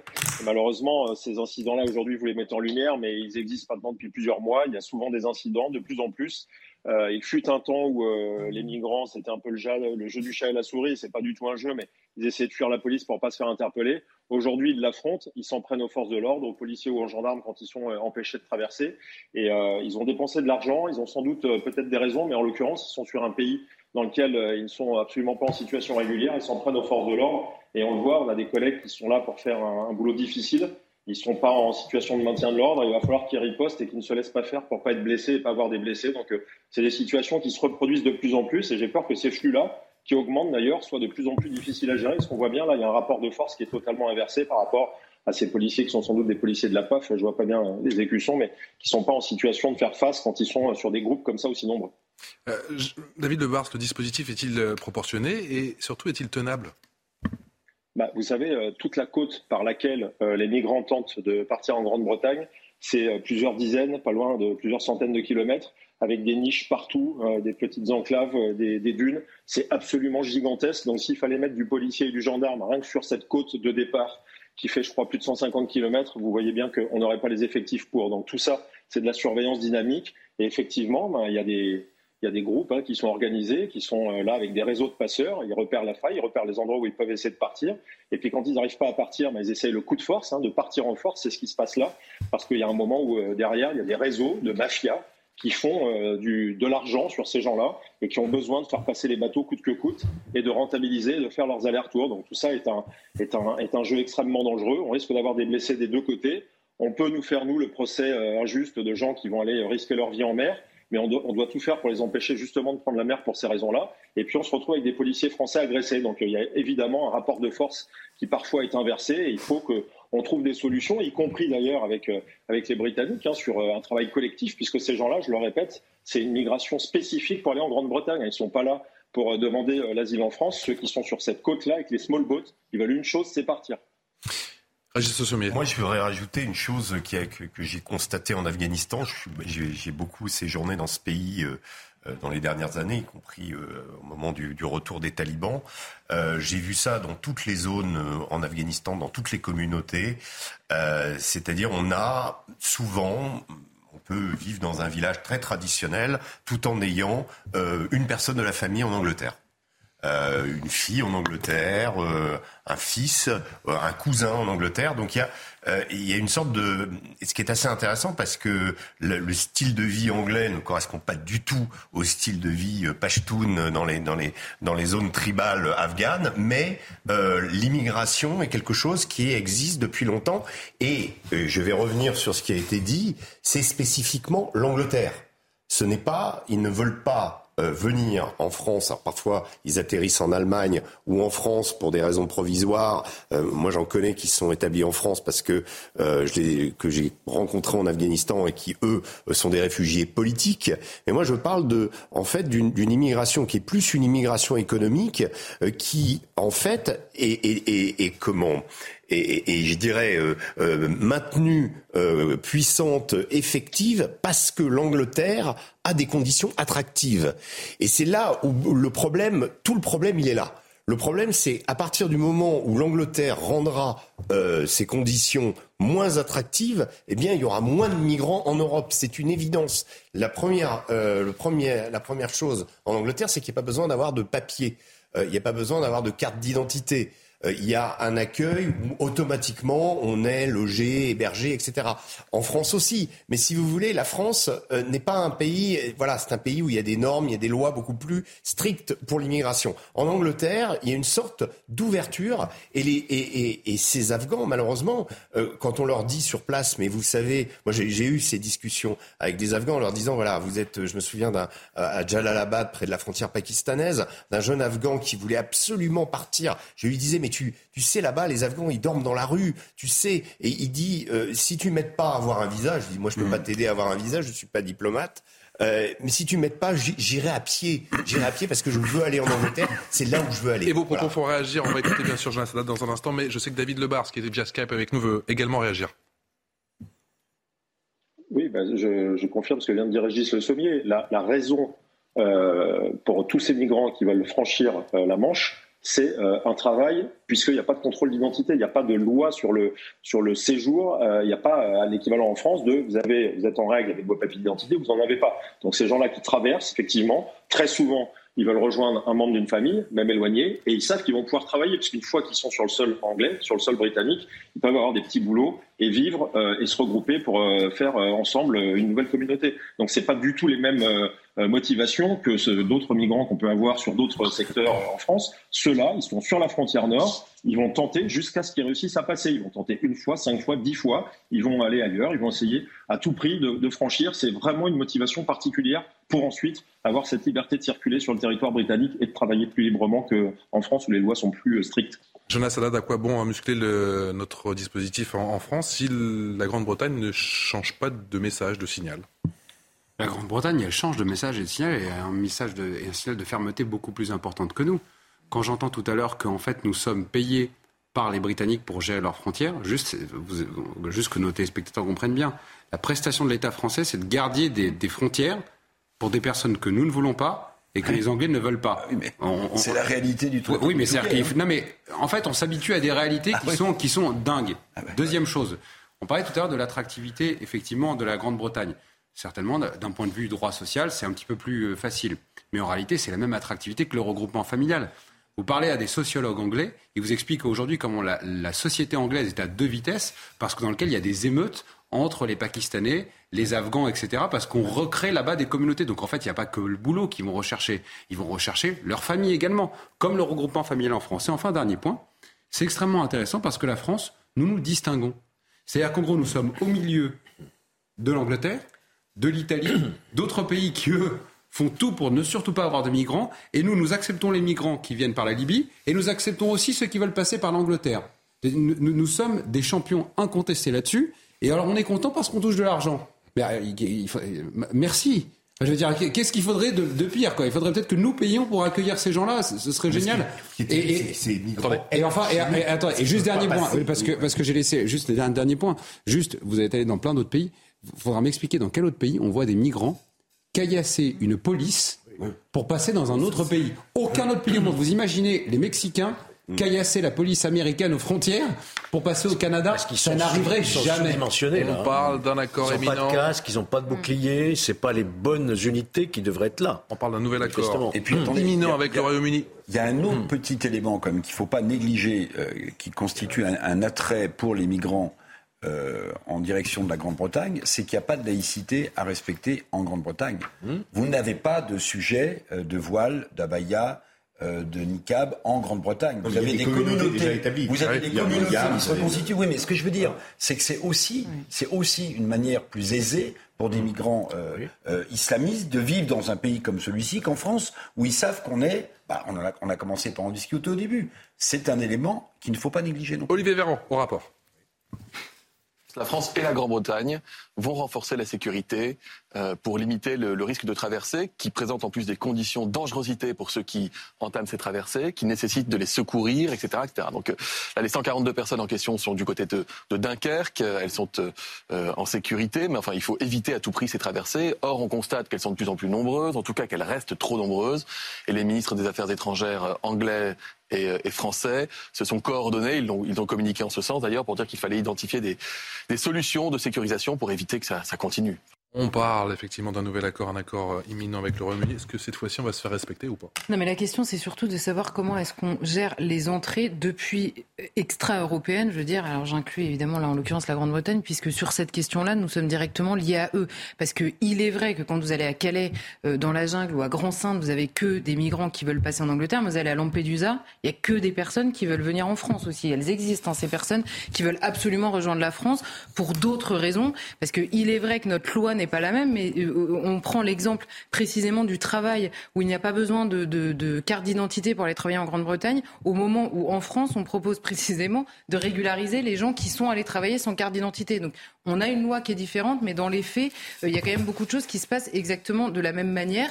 Donc c'est la question de, des, des, des, flux. Et moi, je rejoins ce que vous disiez tout à l'heure. L'image, elle est complètement dingue sur d'abord le statut des personnes qui caillassent des policiers français, c'est-à-dire qui sont en situation irrégulière, mais surtout, ce sont les seules images euh, euh, liées à l'immigration, on va dire, de maintien de l'ordre direct, et c'est pour les garder en France. C'est inouï, en fait, comme image. C'est complètement dingue. Et, et, donc là, on ne va pas nous dire, oui, mais la violence, euh, c'est insupportable, euh, la violence en l'occurrence. Mais pourquoi? Parce que parce qu'on les retient ici, alors qu'ils veulent partir en Grande-Bretagne. Donc la, le seul moment où on est ferme, c'est pour les garder sur le territoire français contre leur volonté. C'est, David Lebars, quel est l'état de la coopération? On a beaucoup parlé du Royaume-Uni. Quel est l'état de la coopération des Français avec le voisin belge? Avec le voisin belge, vous me posez, vous me posez une colle, mais euh, tout, tout, ce qui arrive de, de, de l'Est de l'Europe, euh, pour avoir travaillé un peu le sujet avec, euh, avec des collègues qui sont sur, sur ces secteurs-là géographiques, euh, les small boats, ces, ces, bateaux pneumatiques, enfin, il faut voir ce que c'est. Hein. Je, vais, je vais reprendre quand même ce que disait Charlotte Dornelas. En fait, c'est kafkaïen parce que si vous les laissez partir sur des bateaux de 8-9 mètres à 40 dessus et qu'il y a une tempête et qui se noie en mer, vous savez très bien ce qui va se passer. C'est que s'il y a eu des policiers ou des gendarmes qui ont laissé faire ça, il y aura des poursuites pénales et ils seront poursuivis pour mise en danger de la vie d'autrui, voire pour non-assistance à personne en danger. Enfin, on est dans une situation UBS. Et s'ils interviennent, ce que je les vois faire là à l'image, et eh bien en plus, ils se font caillasser. Donc vous voyez que la situation n'est pas convenable. J'en viens à ce que doivent faire les Anglais pour nous aider. Il ne s'agit pas que de donner de l'argent, ça a été dit sur votre plateau. Euh, on a un truc euh, totalement aberrant qui est qu'on contrôle la frontière britannique chez nous. Ça veut dire qu'en fait, on a tous les inconvénients. Il faut sans doute, et là je ne vais pas mettre de bazar dans les relations internationales, c'est pas ma, partie, moi je suis policier, mais on voit bien qu'il y a des moyens plus importants qui doivent sans doute être remis sur la table entre la France et la Grande-Bretagne. Ça, c'est pas ma partie, mais je sais que du côté policier, on se plaint souvent de ne pas avoir assez d'effectifs, pas avoir assez de moyens, y compris des moyens technologiques, hein, tout ce qui peut être drone, des moyens aériens quand il y a des bateaux signalés en mer, des moyens maritimes, enfin tout ça, c'est de la coopération pour faire en sorte que ça se passe mieux. Après, le sujet, c'est que ces gens-là qui n'ont pas de papier, quand ils s'en prennent aux forces de l'ordre, le droit, il devrait être simple, hein, c'est euh, opération de maintien de l'ordre, ça dégénère, on passe en rétablissement de l'ordre, il devrait y avoir des interpellations, des gens qui devraient être poursuivis au pénal, qui devraient être emprisonnés pour les violences, voire les blessures qu'ils peuvent causer à des policiers, euh, refoulés, expulsés dans le meilleur des cas. Et puis là, on en revient au sujet que vous connaissez, euh, le nombre d'expulsions et le nombre d'étrangers voilà. qui commettent des exactions contre les forces de l'ordre et qui sont expulsés. Bah, malheureusement, il n'y en a pas assez. Ça devrait donner un message de fermeté qui, pour le moment, n'est pas au rendez-vous. Concrètement, on est dans l'impasse, Régis Sommier on, est dans l'impasse quand on voit, euh, en fait, la, vraie, le vrai choc de ces, de ces images, parce que tous les jours, euh, on, a des, des, des cas de, de, de, On a plutôt tendance, quand ils sont sur des bateaux, à se dire oui, ils risquent de se noyer, et ils le font malheureusement. Là, quand on les voit euh, caillasser les policiers, moi, je, je, je regarde par rapport à l'autre exemple d'un pays extrêmement attractif pour toute une population qui sont les États-Unis, dont on a déjà parlé, il y a beaucoup de problèmes. Avec le fameux mur oui, il y a eu le mur, mais vous savez que le mur, il avait commencé avec Barack Obama, oui, oui. la séparation. Oui, il est continué par Biden, et, là. Hein. Et euh, donc le traitement euh, des migrants de façon très dure, euh, c'est pas l'apanage des républicains ni de Donald Trump. Mmh. Donc les États-Unis, il y a des règles. Euh, et les règles pour rentrer dans le territoire américain, eh bien, elles sont extrêmement strictes. Il y a, en plus, elles ont été exacerbées euh, par la question du terrorisme, mais, mais et, le Patriot Act et autres. Mais, mais les États-Unis, vous n'avez pas, il n'y a pas eu d'exemple d'émeute. pourtant, il y a eu des marches qui sont, souvenez-vous, hein, quand Joe Biden a été élu, il y a eu une marche qui est partie d'Amérique centrale pour aller vers la frontière du Texas euh, pour aller vers les frontières dans le désert de Sonora en, Arizona. Donc vous avez plusieurs mouvements qui se sont produits comme ça. Mais euh, une fois arrivé à la frontière, on essaye de rentrer, on ne peut pas rentrer, ça s'arrête là. Ensuite, certains tentent l'aventure euh, en pas traversant dans le désert. Là aussi, c'est comme la Manche, hein, le désert de Sonora. vous avez des températures de 40, 50 degrés et beaucoup de migrants meurent aussi pour des, des, raisons différentes. Mais voilà. Mais vous n'avez pas euh, cette rébellion euh, contre les forces américaines. Ça n'existe pas. Donc ça, c'est un, vrai, un vrai problème. Ça veut dire qu'ils ne respectent pas nos lois. Euh, bon, ils sont en plus clandestins. C'est pas possible de continuer à avoir des choses comme ça. Et on rappelle bien sûr cette brouille entre la France et l'Italie. Une mesure de rétorsion avec notamment ces contrôles renforcés à la frontière franco-italienne et quand on voit cette situation dans le Nord, on se dit oui, bah, l'image effectivement, je reprends l'expression de Charlotte dingue, c'est-à-dire que on retient des, immigrants illégaux pour pas qu'ils passent ailleurs. Euh, je vous rappelle quand même que non seulement euh, les Anglais menaçaient de ne plus payer au titre du traité de Touquet, mais ils ont menacé même à un moment donné, tellement qu'ils en avaient marre de voir tous ces bateaux arriver, de faire du pushback, c'est-à-dire de les repousser sur les côtes françaises. Je ne sais pas si vous voyez. Et puis quand même, petit sujet qu'il faudra aborder un jour, c'est que réchauffement climatique, terre euh, submergée dans certains pays, notamment les plus pauvres. Le chiffre de l'ONU, je crois, dans les deux à trois décennies, c'est 250 millions de migrants potentiels qui vont devoir quitter leur propre euh, pays, qui seront sous les eaux. 250 millions. Mardi, la barre des 8 milliards. 8 milliards d'habitants sur Terre avec une pression migratoire également à la clé. On parlera également du retour probable et imminent, visiblement, d'un certain Adrien Quatennens à l'Assemblée nationale. A tout de suite. 18h passées de 29 minutes, la suite de Punchline, le rappel des titres de l'actualité avec Maureen Vidal. Un incendie dans une clinique de Saint-Pierre sur l'île de la Réunion a fait deux morts et un blessé. Il s'agit de deux femmes qui avaient une chambre au rez-de-chaussée là où l'incendie a débuté. Elles sont mortes suite à une intoxication due à l'inhalation des fumées. L'origine de l'incendie n'est pas encore confirmée. L'enquête a été confiée à la Sûreté départementale pour destruction volontaire par incendie et homicide involontaire, a déclaré la procureure de Saint-Pierre, Caroline Calbeau. Pour la première fois, une personne ayant participé aux manifestations en Iran a été condamnée à mort. Un tribunal de Téhéran a pris cette décision. Il est jugé coupable d'avoir incendié un bâtiment gouvernemental, de troubles à l'ordre public, de rassemblement et conspiration en vue de commettre un crime contre la sécurité nationale et ennemi de Dieu et corruption sur Terre. Il s'agit cependant de tribunaux de première instance. Les condamnés peuvent donc faire appel. En cette 15e journée de Ligue 1, le PSG écrase Auxerre 5-0. Pour son dernier match avant la Coupe du Monde 2022, le PSG était armé de ses trois stars, Mbappé, Neymar et Messi. Un match parfaitement maîtrisé pour le champion de France qui reprend ses distances avec Lens. Maureen Vidal pour le rappel des titres, toujours avec Eric Revel, Georges Fenech, Charlotte Dornelas, Jonas Haddad, Régis Le Sommier et David Lebars, qui est secrétaire général du syndicat des commissaires de la police nationale. Ce chiffre à présent 700 la police a arrêté plus de 700 passeurs de migrants à la frontière italienne depuis le début de l'année et les contrôles vont continuer d'être renforcés. Résultat de la bisbille avec l'Italie concernant bien sûr le Viking Solène Boulan. À la frontière franco-italienne, dans la ville de Menton, environ 500 forces de l'ordre supplémentaires patrouillent afin de renforcer les contrôles aux frontières. Objectif, lutter contre l'immigration illégale, l'accès entre Menton en France et la ville de Ventimille en Italie restant très emprunté par les migrants, comme le constatent les habitants de Menton. J'allais même plus faire mes courses à Ventimille parce qu'on avait un peu peur quand on faisait les courses. Eh ben, ils nous harcelaient quand on allait euh, dans les supermarchés italiens. Moi, je me sens pas inquiet quand je vais à Ventimille, ni en insécurité. Hein. Des fois, on va au jardin, euh, on va au jardin aussi au parc. Eh ben, il y en a qui sont là, des fois, ben, ils squattent un peu dans, le gazon et ils font rien de leur journée, mais ils s'embêtent pas. Hein.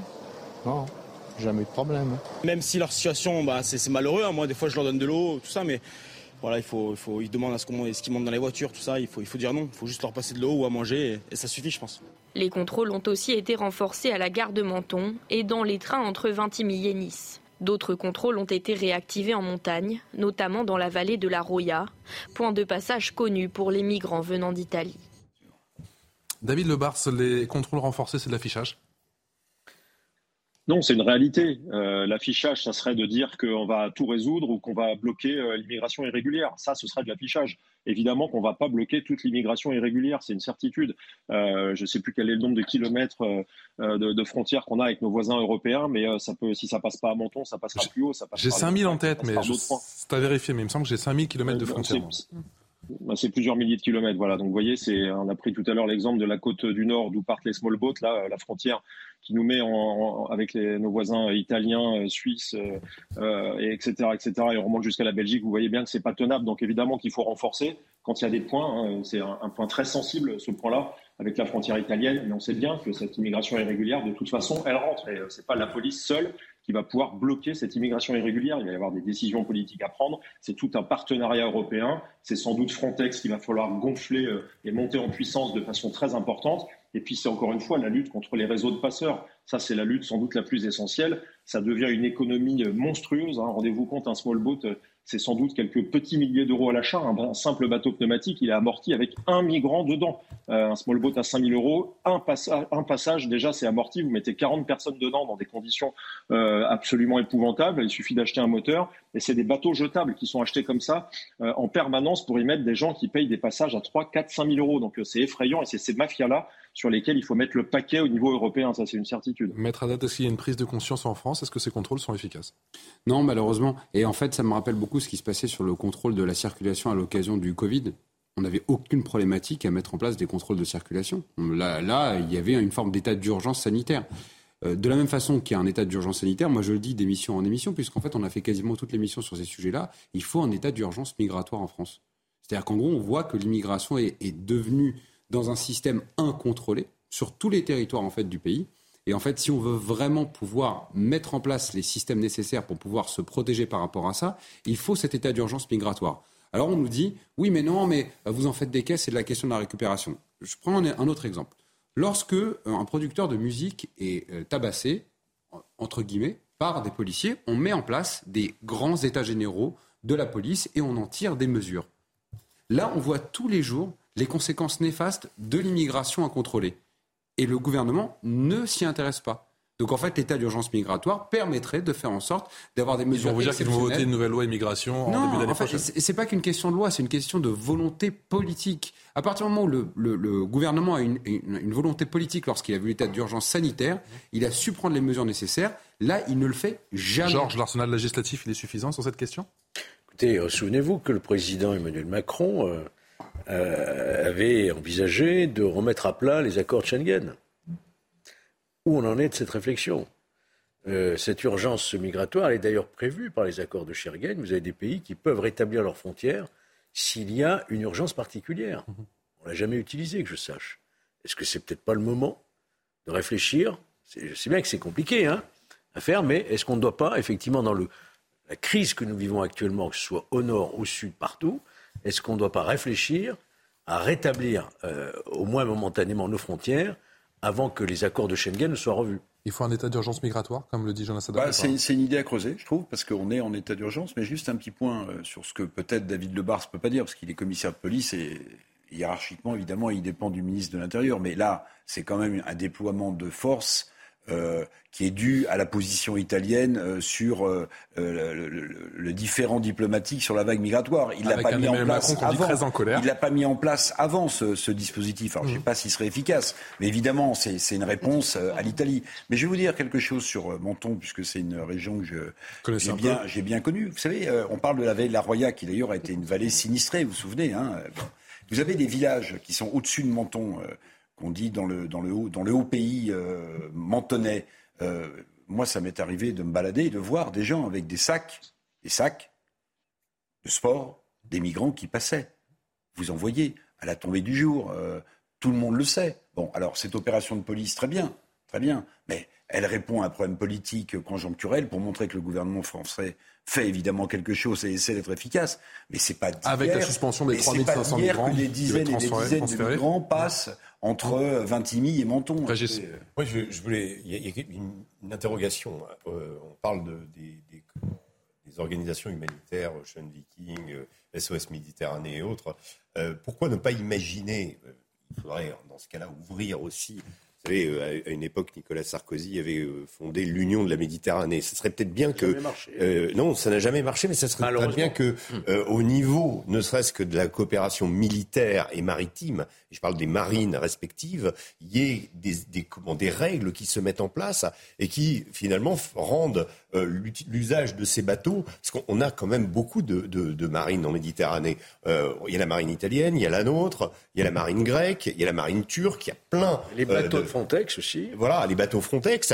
Et, pourquoi pas euh, finalement euh, avoir aussi euh, une relation, parce que un des arguments, c'est de dire oui, s'ils repartent en Libye, Libye, ils vont être traités de façon épouvantable, etc. Mmh. La, vraie question, elle est aussi d'associer ces pays et, et pas simplement de, de, de, de, comment dire de dire euh, voilà euh, on va laisser euh, comment des organisations humanitaires gérer ça avec la soupçon le soupçon qu'on a vu de complicité avec les passeurs toutes les le, le fait que la, la, vie de centaines de personnes tous les jours est mise en danger sur cette mer qui je le rappelle est une mer dangereuse et que c'est peut-être là aussi une manière pour l'Europe pas simplement de traiter euh, cette Méditerranée comme une zone de secours, euh, mais euh, d'y faire respecter un ordre, un ordre européen. Est-ce qu'elle existe cette volonté ah C'est ça le problème. Hein.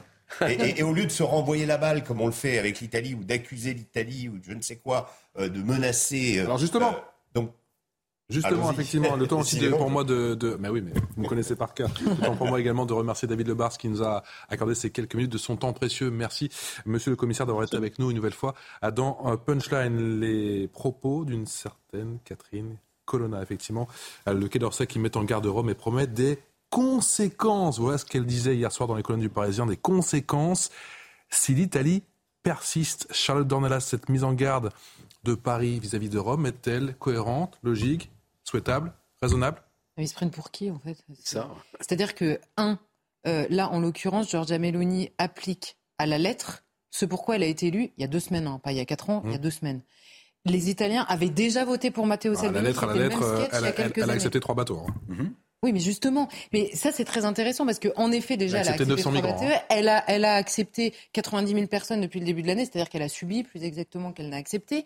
Et là, elle fait ce bras de fer là précisément parce que c'est un bateau non pas récupéré par Frontex ou par les gardes-côtes, mais par des ONG. Or, ce bras de fer dure depuis des années et des années avec le gouvernement italien qui prend plus que sa part, euh, en l'occurrence sur ce terrain. Je vois euh, dans les propos du gouvernement, de celui-là et de d'autres d'ailleurs, une espèce de, détermination dans les mots complètement dingue quand il s'agit de parler de la Grande-Bretagne de Boris Johnson à l'époque ou de l'Italie de Giorgia Meloni.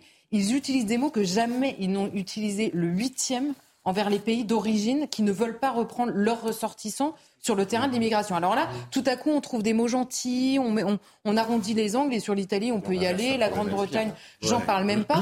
Et sur la question de l'Union européenne, parce que là, depuis tout à l'heure, on parle quand même à la fois de nos relations avec l'Italie et la Grande-Bretagne, de personnes qui, en l'occurrence, sont des ressortissants extra-européens qui veulent venir ici, mais dont aucun de ces pays ne veut euh, euh, aujourd'hui dans l'état actuel des choses. Et il y a une personne entre guillemets morale en l'occurrence, euh, auquel pourrait s'attaquer le gouvernement si vraiment il voulait prouver leur détermination, c'est la Commission européenne. Pourquoi est-ce que je dis ça? Parce que la Commission européenne, la question lui a été posée l'année dernière par 16 pays. 16 pays, c'est la majorité des pays qui composent l'Union européenne. Et il a été demandé, et c'est d'ailleurs ce qui a poussé à la démission, souvenez-vous, le patron de Frontex, qui était d'accord avec ces pays-là. Ils ont dit il y a deux hmm. obligations pour les États qui composent l'Union européenne. Un, il y a la Convention de Genève qui oblige au non-refoulement des personnes, c'est-à-dire que vous êtes obligé de les, accueillir, entre guillemets, une fois qu'elles ont passé le pied de votre territoire, d'examiner leur dossier au cas par cas, et ensuite on arrive à l'expulsion impossible. Et il y a une autre obligation qui pèse sur les États, c'est le Code Schengen, justement. Le Code Schengen oblige les États à prévenir le franchissement illégal de leurs frontières. Vous voyez bien que ça rentre un peu en contradiction. Ces pays-là ont demandé à la Commission européenne qu'est-ce qui prime? Elle refuse de répondre depuis l'année dernière. Et là, Catherine Colonna, on l'entend pas. Hein. vous écoutez, moi, je tiens à dire une chose. Euh, je pense que nous tous sur le plateau, on a des liens avec l'Italie, on aime l'Italie, on a des liens privilégiés. J'ai été profondément choqué par la manière dont plusieurs ministres de notre gouvernement, avec une arrogance incroyable, ont taxé les Italiens d'inhumains. C'est l'Italie. C'est pas les talibans. L'Italie, grande perdante, a dit encore aujourd'hui Olivier Véran. Inhumaine, vous vous rendez compte à quel point on, espérait que les on est en train de créer une fracture. Et d'ailleurs, vous avez vu la réaction solidaire des, pays de première ligne, hein, que ce soit Malte, la Grèce, Chypre et l'Italie, qui ont fait un communiqué commun. Et, et je crois que c'est une. Il y aura des conséquences politiques au niveau européen, parce que là, on est en train de créer une fracture là où nous devrions au contraire essayer de faire en sorte qu'il y ait une. Et j'ajoute deux points, si vous permettez. deux points, deux points. Un, puisqu'on parlait de l'Europe, où est Madame van der Leyen, si prompte à parler de la guerre en Ukraine On n'entend plus Madame. Bah, la dernière fois qu'on entendait parler d'elle, c'était pendant les élections en Italie. Et puis deuxième chose, dans quel état est l'Europe Dans quel état est l'Europe aujourd'hui L'Allemagne, on ne s'entend plus. L'Italie, on ne s'entend plus. L'Europe part en, en sucette. En décrépitude. L'actualité, c'est aussi cette euh, enseignante de Montauban placée sous protection policière, une lycéenne on en parlait hier, a filmé sa professeure d'espagnol à son insu, se disant discriminée pour sa tenue vestimentaire, une abaya. Tout l'établissement est aujourd'hui placé sous protection, Mathieu Devez. Scène se déroule le 23 septembre dernier dans un lycée de Montauban. Une élève arrive en classe avec une abaya, une robe traditionnelle dans les pays musulmans. Sa professeure l'interpelle. La prof, elle a dit euh, Mais qu'est-ce que c'est que cette robe de chambre en faisant allusion à ma abaya? Qu'on était moche dans ces tenues. Mais elle répétait sans cesse que c'était une tenue islamiste. Je connais les lois et les valeurs de ce pays, je les ai toujours respectées. Et euh, je, lui ai bien expliqué pardon, que c'est ce que je faisais. En fait, je respectais toujours les, lois en fait, en mettant cette abaya. Elle a dit bien évidemment euh, que parce que la France n'a pas les couilles de dire que c'est une tenue islamiste. Elle a dit ça mot pour mot. L'échange est filmé par la jeune fille à l'insu de l'enseignante puis diffusée sur les réseaux sociaux. Depuis, les forces de l'ordre patrouillent régulièrement aux abords de l'établissement. L'incident est loin d'étonner une autre enseignante du même lycée. Elle signale depuis des années des faits similaires. L'attentat avec Mohamed Merah, nous avons euh, eu des tags Je suis Mera au sein de, l'établissement. Dans des prestations orales, euh, nous avons vu euh, l'émergence d'un discours victimaire et ça permet justement de, de poser le cap d'un discours identitaire qui aujourd'hui est parfaitement décomplexé parfaitement assumé. Notre hiérarchie a conscience de, ce qui se passe, mais ne mesure pas euh, l'impact que cela a à avoir, puisque nous autres enseignants, nous sommes en première ligne, nous, avons ça à gérer euh, au sein de nos classes, sur nos bancs, et cette idéologie islamiste intégriste euh, terroriste est en train de ramper, de s'installer, de s'ancrer durablement, méthodiquement au sein de l'école républicaine. Selon cette professeure, la situation est grave et loin d'être propre à son établissement. Maître Haddad, bien évidemment, l'État ne peut pas tout, mais en fait-il assez sur ce dossier euh, Non, pas du tout. Mais encore une fois, comme je disais tout à l'heure, on joue beaucoup en défensif. Et en fait, on n'a pas d'offensive républicaine ou nationale pour, euh, si vous voulez, remplacer ce qu'il y a dans le cœur ou dans euh, la tête de ces jeunes par autre chose. Deuxièmement, moi je pense que ce documentaire-là que vous venez de, de publier, c'est ce petit extrait, il faudrait en faire un visionnage obligatoire de tous les députés de l'Assemblée nationale, et notamment ceux de la France insoumise, pour qu'ils se rendent compte régulièrement de l'état dans lequel on se trouve et qu'on ne soit pas euh, accusé de récupération lorsqu'on évoque les conséquences de l'islamisme qu'ils entretiennent eux-mêmes dans l'ensemble de, je dirais même pas de quartiers, parce que ce n'est pas des quartiers. Montauban, euh, ce n'est pas un quartier en particulier. Enfin, dernier point, euh, concernant la mise sous protection. Il faut juste se dire une chose, donc nous sommes en 2022, et en 2022, en France, un lycée, un établissement est mis sous protection parce qu'on ose euh, dire quelque chose à un élève. Encore une fois, moi je le dis, ce qui me choque, c'est le fait de voir un élève, enfin une élève en tous les cas jeune, euh, parler de façon assertive, quasiment méremptoire, expliquer euh, combien elle a le droit, elle, de faire ceci et cela, utilisant le terme discrimination. Et d'un autre côté, voir l'enseignante obligée de, trucher sa voix de se cacher et d'être dans une forme de... Et enfin, pourquoi? Parce que la réalité, c'est que le directeur de l'établissement et les directeurs d'établissement, s'ils veulent aller dans d'autres établissements, ils sont obligés de faire pas de vagues pour que ça progresse tranquillement. Et donc, malheureusement, ils sont dans des situations dans lesquelles, vous avez évoqué le chiffre de 720 euh, signalements, moi je suis persuadé qu'il y en a beaucoup plus. Je suis persuadé qu'il y a beaucoup plus d'atteintes à la laïcité qui se passe à l'intérieur. Mais en tout cas, on voit la progression en l'espace d'un mois entre 313 et 720, plus 130%. processus. Il faut que le professeur ait le courage, il prenne le courage par rapport euh, aux, gens qui sont à côté, et il faut que le proviseur ait le courage également. Et donc, moi, je dis une chose, quelle que soit d'ailleurs leur sensibilité politique, bravo à ceux qui font ces signalements, parce qu'ils ont sacrément du courage. Il y a un air de déjà vu. Nous sommes la République des lâches, tout simplement. on cède, on cède et on cède. La seule sanction, c'est l'éviction de l'établissement. Point barre. Il faut respecter les règles de la République. 900 signalements, demain, vous avez vu l'augmentation Plus 130%. Demain, le mois prochain, ça va doubler, etc. Hum. Si on continue à être la République des lâches, eh bien, on aura atteint à notre République. Mais d'autant qu'on avait réussi à le faire au moment de l'affaire du voile. Enfin, je veux dire, il y avait eu à l'époque un tumulte, mais euh, pendant, bah voilà, pendant au moins 15 ans, euh, on n'a plus eu de problème. Hmm. Là, là, on est dans un, un- en plus dans un, euh, je dirais, un, un engrenage pervers. C'est-à-dire que euh, ce qu'a fait cette fille, alors je ne doute, euh, bon, elle vient avec son abaya, il y a quand même un petit côté provoque, mais il y a pire. C'est-à-dire qu'elle filme la réaction de sa professeure, de façon évidemment à la diffuser dans les, sur les réseaux sociaux. Ce qu'il n'y avait pas avant sur les réseaux sociaux. Et ce qui est parfaitement interdit de filmer quelqu'un de son insu et de le mettre sur les. Non, mais c'est- attendez, c'est terrible. absolument. Ça veut dire, hallucinant. voilà, je vais, je vais- Mais oui, c'est un je vais, délit. je vais prendre la prof comme euh, euh, par- euh, euh, en, en- en- à son insu, à son insu, mais en, avec des propos jugés islamophobes, etc. Et je vais faire monter la sauce. Souvenez-vous, euh, je ne fais pas la comparaison, mais il y a toujours évidemment cette euh, ce- ce- cet exemple de Samuel Paty. Ouais, ça a commencé des- comme ça. Mais Samuel Hmm. Paty, il n'y aurait pas eu les réseaux sociaux, jamais il y aurait eu un Tchétchène qui, qui, qui, qui aurait repéré qu'un professeur avait mis, euh, avait euh, montré les, les caricatures du prophète euh, à ses élèves. Et c'est comme ça euh, qu'on arrive, qu'on en arrive à un drame épouvantable. Pareil. Là, euh, il y a l'idée d'instrumentaliser, de faire monter la sauce. Et aujourd'hui, qu'est-ce qui se passe? Eh bien, le lycée sous Rapidement, Eric. Ah non, moi je ne voudrais pas gâcher la fin, fin de ce dimanche, mais c'est vrai qu'on a eu un plateau des échanges très intéressants. Je voudrais juste te dire crise sanitaire, crise sociale, crise économique, crise migratoire, crise tout court. La République est quand même dans un état, pardonnez-moi, mais euh, assez. Et on est 7 ans après les attentats du 13 novembre. Dernier mot? Bah non, mais bonne soirée à tous hein, sur, Bon, bah, merci. sur ces, Merci, sur Eric. cette Merci, Eric Revel. On reviendra dimanche prochain. Ah, si vous voulez bien. Merci hein. beaucoup. Bah oui, bien évidemment. Merci à, à tous. Merci de nous avoir suivis pendant ces deux heures de punchline. Tout de suite, ne bougez pas. C'est Ça se dispute avec l'excellent Elliot Deval. Très bonne soirée à notre compagnie. Hey, it's Danny Pellegrino from Everything Iconic. Ready to upgrade your style game without blowing your budget? Check out Quince. They've got all the good stuff shirts and polos, activewear, and fine leather goods, all at 50 to 80% less than other high end brands. And the best part? They're all about safe, ethical, and responsible manufacturing. Get that luxury vibe without the luxury price tag.